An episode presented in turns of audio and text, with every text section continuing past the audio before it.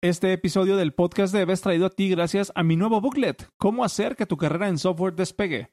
Esta es una colección de mini ensayos que escribí con una intención en particular, ayudarte a desbloquear tu carrera en software. Si eres nuevo en esta industria o ya llevas rato en esta industria y no sabes cómo hacer para dejar de sentirte estancado o estancada, bueno, pues aquí tengo una colección de mini ensayos que te pueden ayudar a lograr justamente eso. Utiliza el código, el podcast dev, para recibir 2 dólares de descuento en la compra de tu booklet y así podrás descargarlo en formato PDF y en EPUB por solo 3.99 dólares.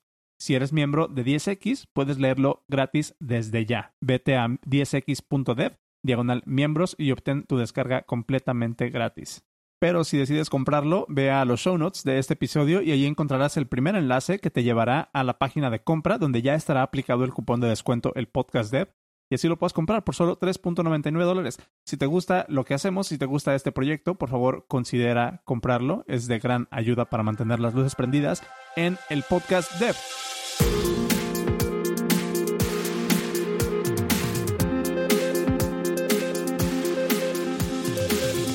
Hola, ¿qué tal? Bienvenido a esto que es el episodio 106 del podcast Dev. Mi nombre es Oscar Suanros y en esta ocasión tengo como invitado a David Stanete. A David me lo encontré en Twitter hace unas cuantas semanas, justo hablando de estos temas que tú sabes que me, que me importan mucho y que me apasionan bastante, que son como desarrollo profesional, soft skills y todo lo que tiene que ver alrededor de la industria de, programación y el desarrollo de software.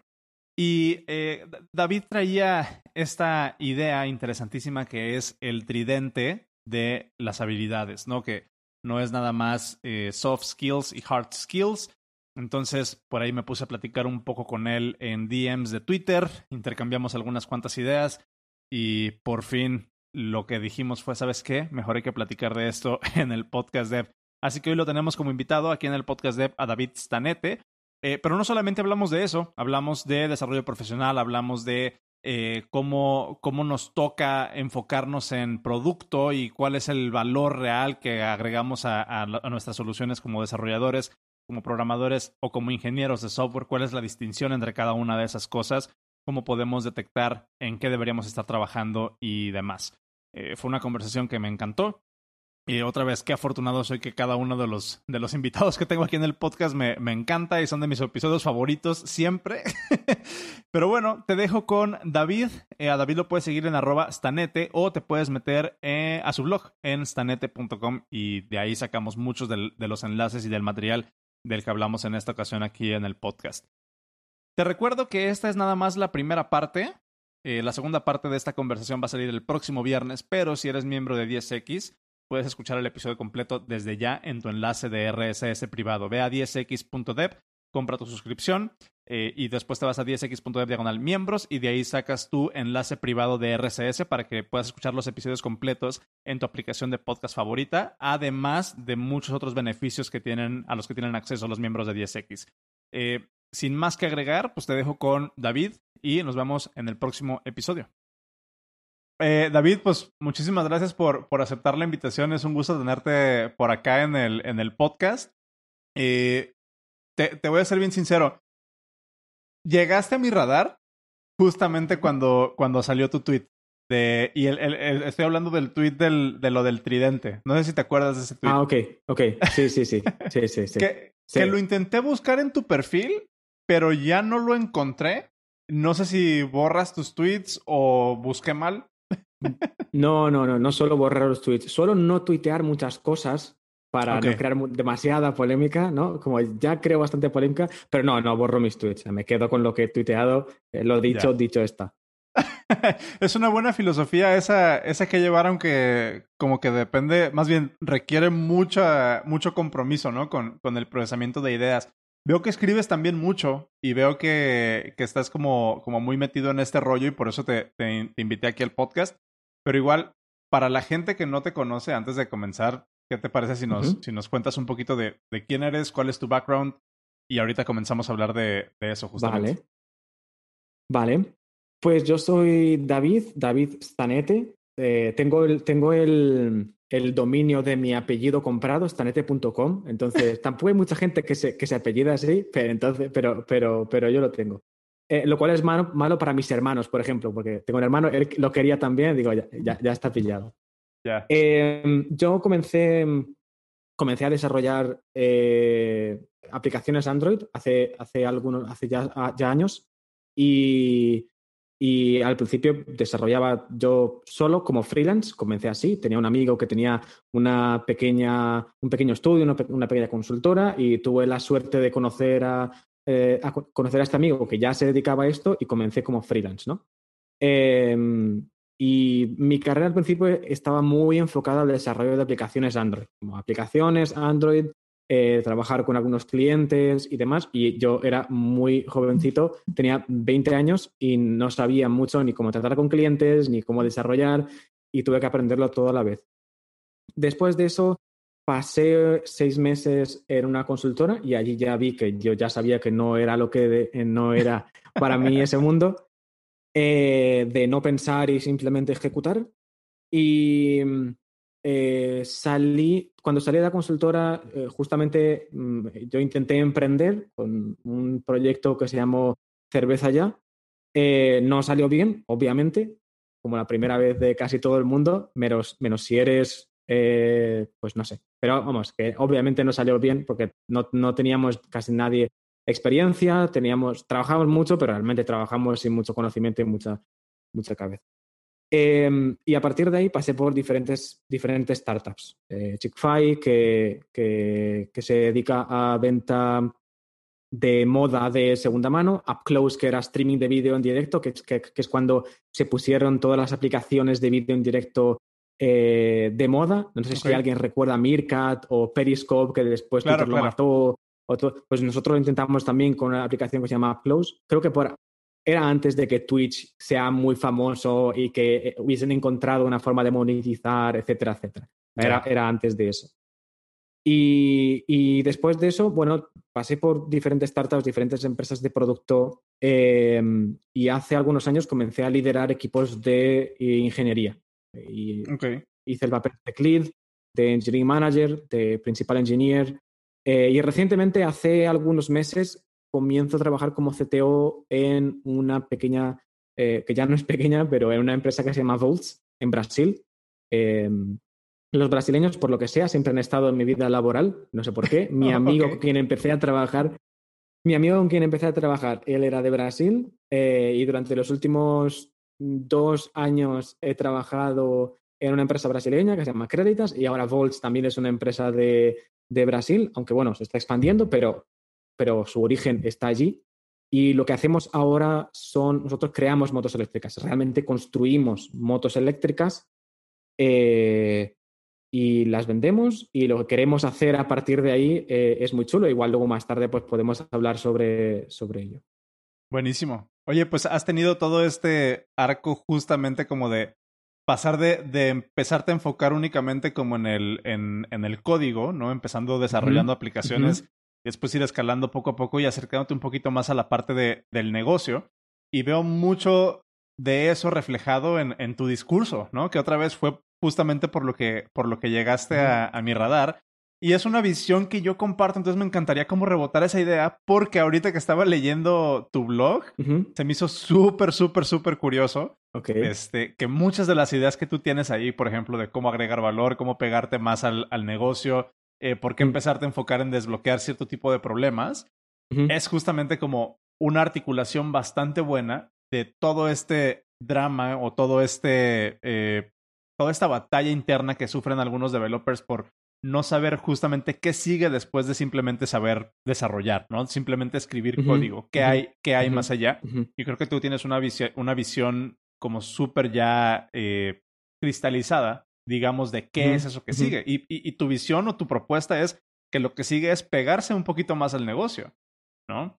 Eso es. Me, me identifico bastante, y, y, perdón, ahí nada más como para complementar esa parte, me identifico bastante porque yo justamente también pasé por esa, ese stint de querer hacer consultoría y salir corriendo de ahí. y eso es algo que he dicho en el podcast muchas veces, pero cuéntanos, cuéntame un poquito sobre, sobre, esa, sobre esa realización, sobre esa epifanía que tuviste.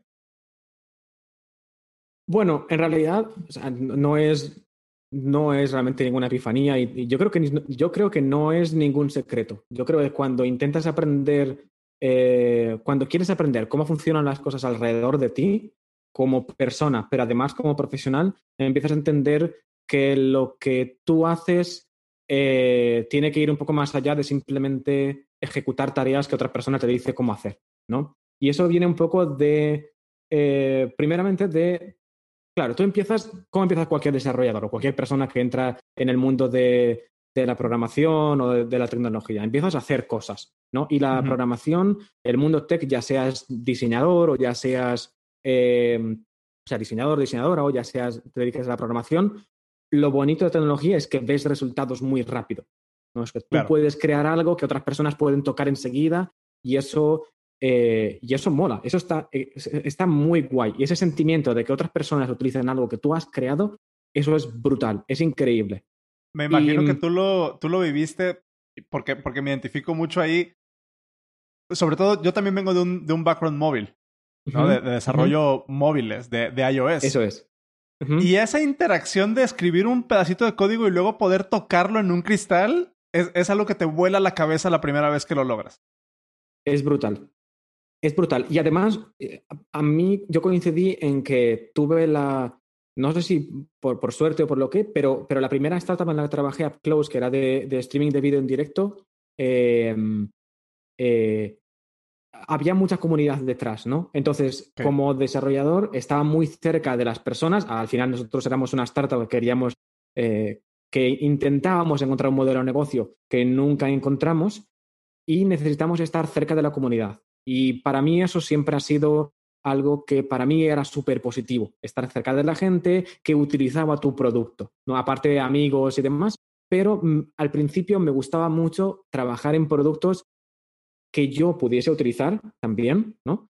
Y además que tuviesen comunidad, que pudiese hablar con la gente, que estuviese muy cerca de ellos. Y allí, ¿cómo? Claro, la pregunta es, ¿cómo te das cuenta de que programar no es necesario? O sea, que, no es suficiente. O sea, que no, es, suficiente. es, necesario, es necesario, pero no es suficiente. Ahí es donde muchas eh, personas se, se piran, ¿no? Que, que, un programador tú le dices eso, o alguien que entró a esta industria, tú le dices eso de, oye, está bien que sepas programar, pero no es todo lo que tienes que hacer. Y hay muchas personas que lo toman como una agresión incluso. No sé si te ha tocado ese punto. Sí, sí.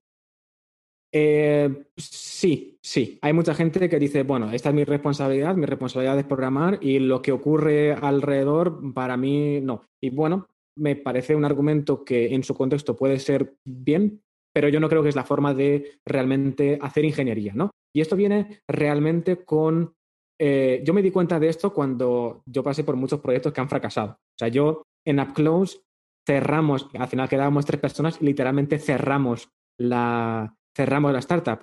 cogimos el código de GitHub, lo pusimos en un pendrive y la empresa se fue a la quiebra. Entonces, cuando tú ves que tu trabajo realmente eh, va a eso, ¿no? Después de dos años de trabajar en una, en una startup muy duro y que al final eso quiebra porque realmente creo que no hicimos un buen trabajo en, encontrar un modelo de negocio, tampoco teníamos tanta experiencia todo el mundo que estábamos allí. Eh, y cuando ves eso, al final, ¿con, qué te quedas después de, después de todo ese tiempo? ¿no? Porque al final está bien cuando tú creas algo y una persona lo usa, pero cuando tú creas muchas cosas y nadie lo usa, al final, ¿de qué sirve todo lo que estás haciendo en realidad? Exacto. No de mucho. Hay, hay una... Eh, sí, y hay por ahí a lo mejor una barrera cognitiva que muchos programadores sufrimos justo al inicio, que, yo lo veo muy, digo, podemos partir como una carrera de, de, un desarrollador o de un ingeniero, ¿no? Que es la, la idea de a dónde terminas, que es como un ingeniero hecho y derecho. Yo estoy, por ejemplo, súper de acuerdo con lo que publicaste hace un rato, no sé, hace unas horas creo, de que todos los ingenieros deberían de escribir sus, sus propios issues y para mí es así como que estrellita, voy a enmarcar ese tweet también, ¿no? Porque, porque justamente va de esa parte, es, es allá donde queremos llegar, que un ingeniero produzca soluciones para problemas que no necesariamente la persona que los está experimentando sabe cómo solucionarlos. Y, y conforme vamos iniciando, cuando iniciamos en esta carrera de, de, desarrollo en software, estamos muy acostumbrados a que simplemente nos pasen tickets o issues o tasks que tenemos que poner, ¿no? Así como de pégale aquí, haz esto, haz lo otro, haz lo otro. Y, siento que si no tenemos como esa conciencia, corremos, corremos con, el, con el gran riesgo de a lo mejor de seguirnos por esa línea indefinidamente. Y nunca vamos a lograr desarrollar este sexto sentido, si lo pudiera llamar de alguna manera, que nos va a permitir enfocar, enfocar nuestros esfuerzos en crear soluciones, no nada más en crear código, porque son cosas completamente diferentes, ¿no? Y si nos regresamos un poquito atrás en el, en el proceso de formación de un ingeniero, creo que podemos a lo mejor hacer un símil muy puntual con cuando estás aprendiendo tecnologías, ¿no? Hay personas que tienen este, a lo que yo le llamo como cursitis, ¿no? Que es, están estudiando 10.000 ah, cursos. Me hago muchos cursos, me hago muchos cursos y por eso soy mejor profesional, ¿no? Pero nunca lo estás cristalizando en lo que tú le llamas, y yo estoy completamente de acuerdo, valor. De un curso tú puedes aprender mil cosas, y, de hecho en el episodio pasado hablaba con Jesse justamente de esto, ¿no? La diferencia entre conocimiento y sabiduría. El conocimiento sí lo obtienes de un curso, la sabiduría es cuando cristalizas ese conocimiento en una experiencia y obtienes un feedback, ¿no? Entonces podemos, podemos pintar como esta, como esta interacción o esta ruta de crecimiento para, para un developer. Y, y, y, pues sí, digo, es, es bastante difícil, siento yo, como que comunicar esta idea tan abstracta. ¿Cómo le has hecho tú con tus equipos, con los equipos que te ha tocado liderar, para comunicar la importancia de que, o sea, sí está bien que programes, pero si programas en un vacío o si programas por programar, muy difícilmente vas a llegar a algo. Primero, primero eh, eliminando barreras, o sea, eliminando puentes. Normalmente lo que pasa en, en empresas, incluso en empresas de producto, ¿vale? Lo que suele pasar muchas veces eh, si no hay una buena cultura de producto, es que hay bastantes puentes. Generalmente hay un product owner o un product manager o no sé. Varias empresas le llaman al rol de forma diferente entre lo que se llama negocio y lo que se llama ingeniería, ¿no? Y entonces hay una persona que simplemente se encarga de, entre comillas, traducir los requisitos de un lado para el otro, ¿no? Exacto. Entonces, lo primero que yo he intentado hacer siempre es eliminar puentes. Al final, si una persona está en medio de, del problema o los usuarios o eh, las oportunidades de negocio y el equipo de ingeniería, eh, hay un problema. Hay un problema porque no nos estamos, no estamos, como no nos estamos comunicando, no estamos entendiendo el problema. Y como no entendemos el problema, nuestra solución tampoco va a ser una solución adecuada para resolver el problema, porque no lo entendemos del todo, porque alguien se encarga de traducir con la excusa siempre de ah, como los ingenieros o las ingenieras no saben hablar el idioma del negocio, me voy a encargar yo de hacer mm, de ese puente. Y como las personas de negocio no saben cómo hablar el idioma de, ingeniería, yo como product owner eh, voy a traducir de un lado para otro. Y lo primero, y es incómodo, es súper incómodo, cuando quitas eso y dices, pues al final eh, quitamos ese puente y de repente ahí tenemos a personas de negocio que se tienen que comunicar con ingeniería y dicen, eh, no entiendo muy bien qué está pasando aquí, y a las personas de ingeniería que dicen, eh, pues no sé muy bien cómo comunicarme con las personas de negocio, tampoco sé muy bien qué es lo que, qué es lo que esperar de esta relación nueva que estamos teniendo ahora mismo. Pero no creo que haya otra forma. No creo que haya otra forma. Y sí que trabajar muy de cerca con, eh, con las personas de ingeniería y las personas de negocio en formar, eh, en, formar a cada, a cada una de esas personas hacia el lado contrario, ¿no? Al final son, son dos eh, en, empresas que no tienen esta cultura desde el principio. Y es muy difícil encontrar empresas que tienen una cultura así desde el principio. La mayoría tienen que cambiar muchas cosas para poder encontrar esa, eh, esa forma de trabajar, ¿no? Entonces, ¿qué, ¿qué es lo que yo intento hacer? Trabajar con las personas de negocio y me dicen, David, es que tú eres una de las personas de, ingeniería que más visión de negocio tienes. Y a veces lo único que hago no hago mucho. Lo único que hago es ir a hablar con la persona de negocio. Porque yo no, yo no tengo un MBA. No, no, no. Y simplemente intento entender cómo la empresa hace dinero, qué es lo que a las personas de negocio normalmente les importa, qué es lo que quiere el usuario, que normalmente es a los product designers a quien les más importa eso, quién es el usuario, qué hace eso, y después cuáles son las necesidades de ingeniería y cómo resolvemos problemas. Y son esos tres pilares. Y cuanto más juntos y más en equipo trabajen esos tres pilares, que son negocio, ingeniería, eh, usuario, ¿no? son, son esas, esas, tres patas, más fácil eh, o mejores serán las soluciones, tanto para el usuario como para ingeniería, como para el negocio mismamente. Sí. Es lo primero que hago, es eliminar puentes. Es duro, pero... pero... E, e, es que justo, justo esa parte de, que es duro es en, en donde siento que, que, es como el breaking point en donde puede fallar como que toda esta estrategia para implementar esta visión, con la cual, por cierto, estoy súper, súper de acuerdo y es algo de lo que yo estoy intentando hacer también acá en, en, en, donde yo trabajo, ¿no? Que es como, yo, yo más, tú le llamas eliminar puentes, más bien yo le llamo como crear calles de dos vías, ¿no? Que ingeniería pueda tomar decisiones de negocio o decisiones, más bien, decisiones de ingeniería informadas por el negocio y que, y que el negocio pueda tomar decisiones de negocio informadas de en dónde estamos técnicamente, ¿no? Porque no pueden ser como dos entes por ahí, por ahí separados. El, el, el, problema y con lo, con lo que yo me he encontrado es justo como con esta resistencia de que dice alguien de negocio, por ejemplo, que puede decir, pero pues es que lo que yo hago es negocio, ¿por qué me tendría que preocupar de lo que está haciendo ingeniería? Y alguien de ingeniería dice, a mí denme el ticket, ¿no? a mí denme el ticket para programar. Siento que es más un problema cultural y a lo mejor hasta un problema como de actitud si quieres. ¿Has logrado detectar tú algún punto de inflexión en el que se vuelva más sencillo a alguien, para que alguien de ingeniería empiece a obtener un, un, punto de vista más de negocio? Digo, porque aquí la gente que nos escucha son developers, ¿no? ¿Qué tiene que pasar en la vida de un developer que no sea a lo mejor pasar por cuatro startups ¿no? Y, y, tener que trabajar tanto tiempo a marchas forzadas como para que logres visualizar el valor de lo que estás haciendo. O sea, que, ¿cómo, podríamos comunicarle eso a alguien que a lo mejor está empezando ahorita su carrera y dice, a ver, ¿por qué tengo que ponerle atención a esto? Es muy complicado, porque mm, es muy complicado si no trabajas en una empresa con la cultura adecuada de tomar ese tipo de pensamiento desde el principio. al final, si no tienes referentes en tu día a día que te puedan mostrar que realmente tu responsabilidad no es programar, sino que tu responsabilidad es sea lo que sea lo que, lo, que la empresa al final eh, esté haciendo. Por ejemplo, cuando yo trabajaba en Mercadona Tech, que Mercadona es uno de los más eh, grandes supermercados de España y hicieron una un spin-off para vender online. Entonces, a pesar de que era una empresa enterprise, crearon un spin-off apartado de la estructura global, mm, organizacional, corporativa. efectivamente, en modo startup para encargarse de la parte online. ¿no? Entonces, nosotros siempre decíamos que nosotros vendemos lechugas. Nosotros nos encargamos de vender lechugas em, y eso tiene que estar muy bien.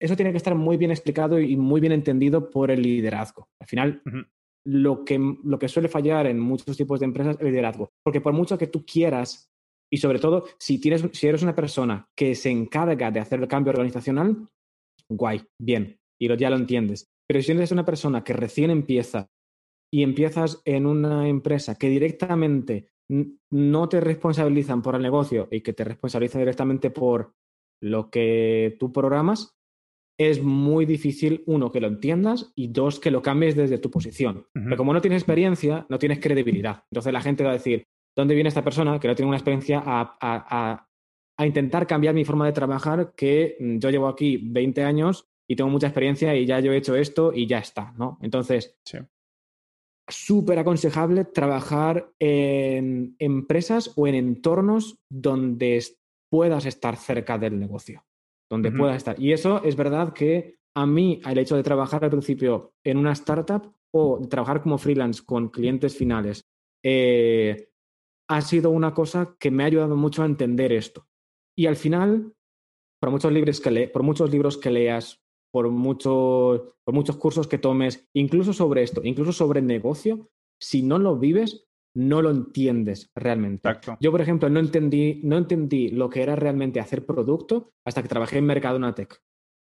Eh, y no lo entendí. Y había leído muchos libros y había eh, y tenía, tenía muchos amigos que trabajaban en otras startups, ¿no? Pero yo no entendí lo que, lo que era realmente hacer producto hasta que realmente lo experimenté en mi día a día. Y no entendí lo que era liderazgo hasta que trabajé en Creditas, hasta que realmente tuve una persona a mi lado que fue un, líder increíble conmigo. Y entonces dices, ah, vale. Entonces es muy importante encontrar personas referentes. A veces no vas a poder encontrar cuando empiezas una empresa de ese tipo, ¿no? Pero, pero sí que puedes encontrar referentes fuera de tu, eh, de tu empresa, ¿no? Que te puedan ayudar a decir, vale, desde donde yo estoy ahora, desde mi contexto, ¿cómo puedo cambiar mi carrera hacia un pensamiento mucho más de negocio, ¿no? Y, la gente muchas veces, la gente muchas veces cuando dice, cuando dice eso que tú decías antes, no, ah, pero es que claro, ¿por qué me voy a preocupar yo por los intereses de la empresa, ¿no? O por, lo que, por el impacto que mi trabajo tiene, ¿no? Y muchas veces eh, tiene ese discurso, pero al mismo tiempo tiene el deseo de trabajar en empresas como Google o Netflix o Facebook o Facebook no porque ahora está mal visto, pero Twitter, yo qué sé, whatever, ¿no? Lo que sea.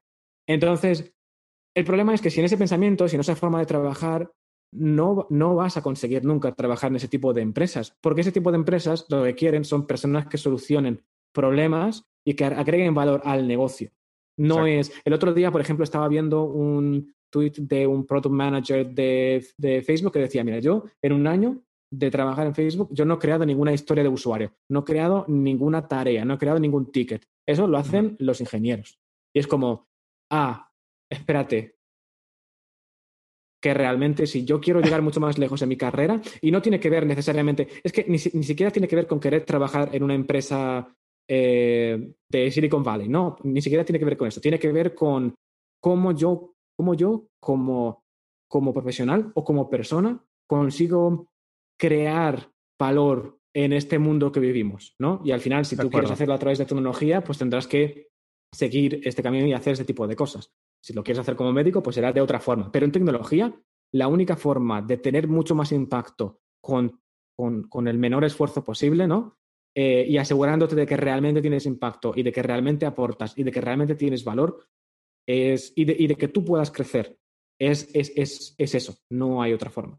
Sí, de acuerdo, y se me hace súper irónico. Bueno, eh, puede, puede llamarse irónico, pero creo que es una dicotomía interesante justamente como de de, que la gente cuando empieza en esta industria, las, las, personas que nos están escuchando, que inician en esta industria con ganas de justamente llegar a ese, a esa, a esa panacea, ¿no? O ese epítome de, de, lo que es el desarrollo de software, es trabajar en Silicon Valley, muchos lo ven así. Eh, lo quieren hacer sin, sin desarrollar como estos skills donde, te, donde tienes que, que darte cuenta que realmente es lo que yo digo y por lo que mucha gente se, se ofende incluso, creo. Cuando yo les digo, la única razón por la que tienes trabajo es porque le estás resolviendo el problema a una persona. O sea, no, estás trabajando en software como in a vacuum, ¿no? O sea, no estás trabajando en software eh, aislado del mundo. Tu, tu software va a resolver el problema a alguna persona y esa es la única razón por la que tienes trabajo.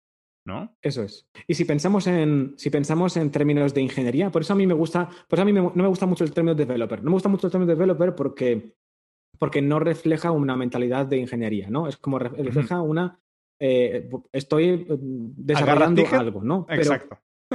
pero en, ingeniería, y siempre ha sido así, en cualquier otra ingeniería tienes un límite de budget, por ejemplo, ¿no? Tienes un límite de dinero. Tú no puedes crear cualquier cosa porque te gusta. Tú no puedes crear el coche del futuro porque al final no se va a vender. Cualquier otra rama de ingeniería, ¿no? De cualquier otra ingeniería, ya sea de minas, ya sea de caminos, ya sea ingeniería de eh, automotriz, ya sea cualquier otra rama de ingeniería, siempre vas a tener un budget. Y no es que solamente tienes un budget, porque si creas un coche demasiado caro, nadie lo va a comprar. Si creas un coche que no atiende al tipo de persona que crea ese coche, nadie lo va a comprar, porque entonces no tiene mucho sentido como ingeniería, como rama de ingeniería, no pensar en el negocio cuando realmente estamos desarrollando algo. No tiene ningún tipo de sentido. Como a mí, yo desarrollo el código porque a mí me, me crea una satisfacción tremenda. ¿Está bien?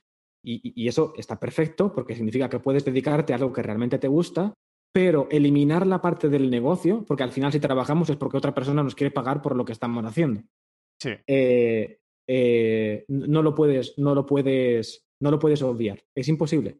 Yo a eso, a eso le llamo como a, ese síndrome. Digo, no, no, he encontrado una frase más, más bonita para, para comunicar eso, pero con mis estudiantes y con las personas con las que, con las que trabajo y justamente hablamos de ese, de ese síndrome, ¿no? De querer programar únicamente por satisfacción propia sin realmente preocuparnos por cómo estamos aportando valor a lo que sea en lo que estemos trabajando, en la industria en la que estemos trabajando. A eso yo le llamo masturbación profesional, ¿no? Que es, estoy, estoy únicamente trabajando por mi propio placer, por, por mi placer propio, que está bien. Si te pagan, está cool, ¿no? O sea, si esa es la, la, mentalidad en la que ya decidiste trabajar, está cool, pero date cuenta que no necesariamente este, es como sostenible a largo plazo, ¿no? Eventualmente tienes que, que salir y, y, agregar valor. Para cristalizar esta idea que comentabas hace ratito, yo una vez leí una frase, la verdad no me acuerdo dónde, pero me hace muchísimo sentido, y es que la única diferencia entre el arte y la ingeniería son los constraints. Son las restricciones. Creatividad. Muy bueno, muy bueno. Creatividad sin. No, fíjate, ya, ya me acordé qué fue lo que leí. Creatividad sin fronteras es arte. ¿No? Yo te podría decir, la única diferencia entre el arte e ingeniería son constraints. Si tú estás desarrollando un problema sin constraints, ya sea de budget, de tiempo, de tecnología, del dominio del negocio, de lo que tú quieras, en realidad lo que estás haciendo es arte. Y el arte tiene un lugar en esta industria, tiene un lugar en el mundo, 100%. Necesitamos el arte. Sí. ¿No? Pero hacer esa distinción entre qué es lo que estás haciendo, estás haciendo arte o estás haciendo ingeniería, creo que te puede poner en un mindset mucho más práctico para detectar si, si, si, si realmente estás alineado con lo que quieres hacer y con las herramientas y lo, con lo que estás proponiendo que te toque hacer dentro de tu, dentro de tu industria, ¿no? Creo que eso es una muy buena manera como a lo mejor de, de, bajar esa idea. No sé, no sé tú qué opinas. Creo que, creo que muy acertado. Nunca la había escuchado, pero la voy a usar. a partir de ahora. Te, te, te, la regalo. La voy a usar. Gracias. la voy a usar porque em, al final, en la ingeniería es eso. La ingeniería es poder resolver un problema. Y vamos a, si te parece, vamos a porque esto suena muy abstracto, ¿no? Es como, vale, voy a preocupar por el negocio, pero ¿qué es lo que quiere decir realmente preocuparte por el negocio? O sea, ¿cómo, es el, cómo es el día... ¿Cómo es el día a día de alguien que, se, que realmente se preocupa por el negocio? Y, y, fíjate, justamente para allá quería enviar la, la, conversación, pero siento que hay una distinción bien importante que es que de lo que estamos hablando ahorita funciona mejor, por no decir únicamente, en una empresa de producto. Y me gustaría hacer esa anotación. Porque sí. mi tesis, y no sé tú qué opinas ahí, es que las empresas que son consultorías o las empresas que únicamente, a lo que yo les llamo como maquilas de código, los incentivos de, la, de, la, organización no están alineados para hacer las cosas bien. Están alineados para hacer las cosas rápido y perseguir el siguiente contrato. ¿No? Porque, porque su, sí. digamos que su, su livelihood, la existencia de esa empresa, depende de la rotación de proyectos y la rotación de clientes el modelo de negocio al final de una consultora eh, es, em, es hacer dinero a costa del tiempo que le dedicas a un cliente. No se centra en el valor, no. Simplemente yo te presto un servicio y allí cuanto, si ese contrato pues, se puede alargar y yo puedo cobrar más dinero por lo que sea, pues genial, ¿no? Hay algunos pequeños estudios con los que yo he trabajado que tienen una forma de trabajar un poco diferente, ¿no? Que te venden su tiempo y, yo he trabajado y a veces trabajo con, con, pequeños estudios, pero no con consultoras eh, muy grandes, sino con pequeños estudios que se integran con el, eh, dentro del equipo con un objetivo, eh, con un objetivo muy concreto. Por ejemplo, si tú quieres em, quizá aumentar, si quieres mejorar las habilidades de los programadores en testing. Y hay unas pequeñas, hay unas personas con un estudio que son muy buenos en, en hacer eso. Pues eh, vienen, trabajan junto con nosotros, nos venden su tiempo, ¿no? Pero no nos venden un proyecto, porque al final los proyectos pasa lo de siempre con los proyectos. Es como te vendo un proyecto, te hago un presupuesto inicial, tardamos tres meses en hacerlo, eh, después el proyecto se alarga, porque obviamente se alarga, tenemos que comprarte un extra para hacerlo eh, demás y cuántos proyectos no han sido cancelados porque al final el budget pues se, se, se alarga tanto, tanto, tanto que, que, que, al final no tiene mucho sentido. Entonces, para mí el modelo de negocio de consultoría está hecho no para agregar valor, está hecho para ganar dinero, obviamente. Exactamente. Y ahí también otro asterisco que me podría, que, que, que, me atrevería a poner ahí es de que muchas personas que salen quemadas de esta industria de desarrollo de software salen quemadas justamente porque trabajan en una organización donde el modelo de negocio no está alineado a darles una opción de aprender, de crecer y de, y de, y de seguir mm. adelante. Simplemente en una consultoría es una línea de producción y si tú te quemas haciendo lo que haces, te quitamos y ponemos a otra persona que sepa hacer exactamente lo mismo que tú haces. Pero no hay una, no hay como una plataforma de crecimiento profesional ahí por lo regular o en mi experiencia. No quiero decir que todas las consultorías o que todos los estudios funcionen así, pero en mi experiencia y por lo que salí corriendo de, esa, de ese modelo de negocios de consultoría fue precisamente por eso, porque no hay una plataforma para crecer profesionalmente ahí. Estoy sirviendo meramente a la empresa. ¿no? Entonces, ahora sí, cerrando ese paréntesis, ¿qué significa? Eh, Dime.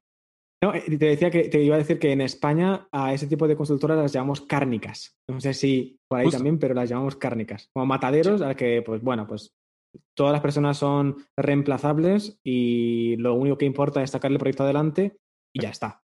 Y, eso es importante para las personas que nos están escuchando, que vayan iniciando en su carrera, que se den cuenta, o sea, que, estaría bueno que tuvieran como esa conciencia de, de, a qué van, qué pueden esperar. Y, y como todo, ¿no? O sea, hay, hay, matices, hay algunas empresas en las que sí, hay algunas empresas en las que no. No todo es una verdad absoluta, entonces nada más que se queden como con esa idea. Entonces, ahora sí, ¿qué significa preocuparse por el negocio? Que es a donde, a donde querías llevar la, la conversación. Sí, sí. Em, al final, ¿cómo se cristaliza eso? Dentro del día a día hay muchas formas y hay, hay muchas startups y muchas empresas de producto que trabajan de forma muy diferente, ¿no? O sea, los procesos en realidad, en cómo se cristaliza eso, hay varias maneras y, podemos comentar ahora algunos de ellos, ¿no? Pero no quiere decir, eso no quiere decir más que formar parte en mayor o menor medida de todo el ciclo del desarrollo del producto, ¿no? Eh, en vez de que a ti te llegue un ticket con unos requerimientos que tú tienes que desarrollar y después eso lo vas a traducir a código de alguna forma con tu framework preferido y con tu lenguaje de programación preferido o con el nuevo framework de JavaScript o la nueva librería que te apetece probar, en vez de comenzar, en vez de que tu trabajo comience ahí, tu trabajo comienza mucho antes, ¿no? Y no es programar. Entonces, porque al final el trabajo de ingeniería es simplemente ingeniería resolver problemas, ¿no? Y, es pasar tiempo en el espacio del problema. Entonces, tu trabajo empieza con, normalmente con un problema del usuario, puede ser, o tu trabajo puede empezar con, eh, un, eh, con una oportunidad de negocio, que también es bastante habitual, ¿no? Eh, tenemos esta oportunidad de negocio y queremos aprovecharla pueden existir las dos, las dos partes. Y yo añadiría un tercero que es si tú como ingeniero estás haciendo tus diligencias, si estás en el dominio del problema, puede ser que tú mismo o tú misma detectes un problema que nadie más está viendo. ¿Cierto? Eso es. Eso es. Eso es. Eso es. Ahí depende de tu, depende de cómo está organizado, depende de tu organización, depende de cómo de experto seas en el dominio del problema. Eh, y depende de cuánto también, de cuánto tiempo, obviamente cuanto, cuanto más pensamiento de negocio tienes y cuanto más pensamiento de producto tienes, más fácil te, será ver los problemas e identificar ese tipo de problemas, ¿no? Que, también ahí, eh, Sí, que, también ahí, por ejemplo, yo, yo diría que cuando hablamos de, de, estar un poquito más pegados al negocio, no, sé, no sé tú qué opinas ahí. Creo que también hay un, un campito, ¿no? En el que podemos empezarnos a enfocar como incluso hasta en infraestructura, ¿no? Puedes estar alineado en la visión del negocio que sabes que a lo mejor vendemos lechugas, pero modificar este proceso de deployment o este proceso de testing nos va a salvar tanto tiempo. Bueno, estoy tomando una decisión técnica enfocada al negocio, pero no necesariamente de vista al usuario, sino de vista a mi equipo. Y eso también es una ruta que puedes tomar. Sí. Bueno, no, todo, o sea, cuando yo hablo de, cuando yo hablo de, mm, de visión de, mentalidad de negocio o de mentalidad de producto, no necesariamente hablo del usuario final, ¿no? Tú puedes pueden existir, puede existir un equipo interno cuyo negocio, entre comillas, sea con otros equipos, otras personas dentro de la empresa, ¿no? Entonces, entonces su impacto, sus clientes son las personas que hay dentro de la organización. Cualquier, cualquiera que sea el contexto, tu contexto puede ser un usuario final, tu contexto puede ser B2B, eh, ¿no? Porque, porque tu, tu, tu, parte de tu equipo se dedica a hacer negocio con, con, con, otras empresas o internamente. Al final, lo que yo quiero decir es que tu trabajo empieza en un problema que un cliente, entre comillas, porque puede ser un cliente interno, un cliente externo, un cliente de otro tipo, tu propio equipo podría ser un cliente en determinados casos, eh, empieza por ahí. Si trabajas en DevOps, tus clientes son, son ingenieros. Eso es, efectivamente. Efectivamente. Y, tu trabajo empieza ahí. Y hay muchas formas de realmente eh, llegar a una solución, ¿no? Eh, simplemente, igual como hay muchas formas de desarrollar, igual que hay muchas formas de pasar de un de una, de una tarjeta con requerimientos a, a, poner algo en producción y que un usuario lo utilice, hay muchos frameworks y hay muchos lenguajes y hay muchas formas de hacer deploy y hay muchas formas de incluso organizarse, si Scrum, si Kanban, si, si Scrumban, si whatever lo que tú estés utilizando. Hay muchas formas de llegar del problema a la solución.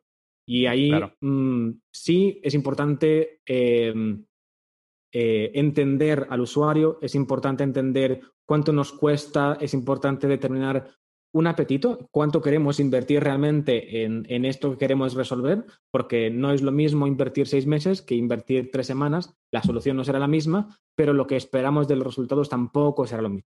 Entonces, y, yo creo que también por esto eh, muchas personas eh, en programación, en desarrollo, quieren huir de esa parte, porque al final pasas tiempo sin programar, pasas tiempo pensando, pasas tiempo entendiendo al usuario, mirando datos, pasas, pasas tiempo em, con product designers, ¿no? Ideando soluciones, eh, haces tests probablemente, quizás vayas a una entrevista con algún usuario, quizá Em, no sé, hagas un, em, un architecture jump, por ejemplo, de una solución, hagas un, algún spike con el equipo. Entonces, hay como muchas actividades que puedes hacer para realmente pasar de problema a hipótesis de solución.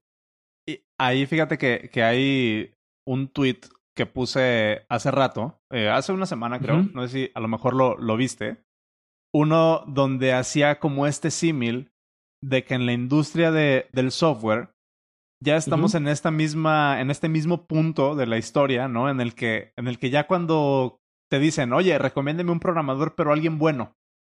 Recomiéndame un ingeniero, pero alguien bueno, ¿no? y, y, lo, que, lo que yo digo ahí, la idea que empujo ahí es que, es que luego la banda dice, eh, o más bien, la, la idea que quiero empujar ahí es de que ya estamos en una posición en esta industria, y creo que desde hace tiempo, en la que hay muchas personas que se metieron a programar por el gusto de programar. ¿No? nada más por el gusto de programar, por el gusto propio de programar, por ese, ese, ese gusanito de resolver puzzles, ¿no? En, en, el, en, la cabeza. Pero cuando empiezas a escalar en tu carrera profesional, te das cuenta que programar es nada más un componente pequeñito de lo que te toca. Y es ahí cuando mucha gente empieza a quemarse, ¿no? Y es ahí cuando mucha gente, y eso es a lo que hago referencia en, en ese tweet, donde digo, hay muchos programadores que simplemente están aquí por, para programar, no para resolver problemas. Entonces, si yo contrato a un programador, que te digo, recomiéndame un programador, pero alguien bueno, no estoy diciendo a alguien que haya entrado a la industria eh, por cuestiones altruistas, ¿no? Alguien que, que, haya entrado a la industria únicamente por, por, por ser este súper bueno, sino alguien que venga a esta industria con el objetivo de resolver problemas y con el mindset de resolver problemas. Esos son los, los desarrolladores, los ingenieros buenos, los que te van a resolver un problema. Porque muchas veces hay programadores o hay miembros en, este gremio, ¿no? Que imagínate, a ti te llega un cliente, y creo que podrás estar de acuerdo conmigo, ¿no? A ti te llega un cliente y te dice, oye, tengo este problema. Tú como programador puedes hacer una solución especial para ese cliente y cobrarle los miles de euros que tú quieras. Tú como ingeniero podrías decir, ¿sabes qué? Mi rol es solucionarte este problema y este problema se soluciona con esta hoja de Excel. Conéctala para acá para Zapier y aquí tienes la información sin tener que desarrollar una, una sola línea de código, ¿no? Pero muchos programadores se quedan con la idea de no, a mí me pagan por programar y tengo que resolverlo programando. Y justamente a eso hago referencia. No siempre es el objetivo programar. A veces tienes que ir a hablar con el cliente y entender, con el, entender qué es lo que realmente necesitan. Sí. Y, para mí, lo, en realidad, para mí, lo bello de una solución de ingeniería, de una solución con software que ofrecemos, es cuanto más simple, eh, mejor. Yo siempre asumo que cualquier problema tiene una solución simple. No quiere decir que sea fácil llegar a esa solución, porque hace falta pensar y, y, hace falta entender muy bien el problema, ¿no? Pero cuanto más compleja, probablemente peor has entendido el problema. Porque si cuanto más tiempo pasas en entender el problema, más obvia va a ser la solución. Es como, ah, resulta que esto lo puedo resolver con esto que hay aquí. Vale, ¿eso resuelve el problema? Sí. Pero no son microservicios, no. Pero resuelve el problema, sí. hay, hay, una frase que, que, me gusta mucho de, de, un señor que se llamaba Charles Kettering. No sé si lo, si lo conoces. Este era uno de los ingenieros principales de GM. ¿no? eh, y justo esta, esta persona, Charles Kettering, que es como era el encargado de la planta de producción y hasta aquí vamos a dejar esta primera parte de nuestra conversación. Te recuerdo que eh, si eres miembro de 10X puedes ir a escuchar el episodio completo desde ya. Ve a 10x.de diagonal miembros y ahí puedes sacar tu enlace de RSS privado para que escuches los episodios completos desde el martes en tu aplicación de podcast favorita. Ser miembro de 10X te da acceso a descuentos, te da acceso a descargas gratuitas, te da acceso a una comunidad privada que estamos nutriendo poco a poco conforme va avanzando el tiempo. Y pues ahí es una, es una muy buena forma de, de apoyar aquí al podcast y a lo que hacemos. Pero si no, pues quédate aquí y nos vemos el próximo viernes con la segunda parte de este episodio. Eh, pues nada, te dejo.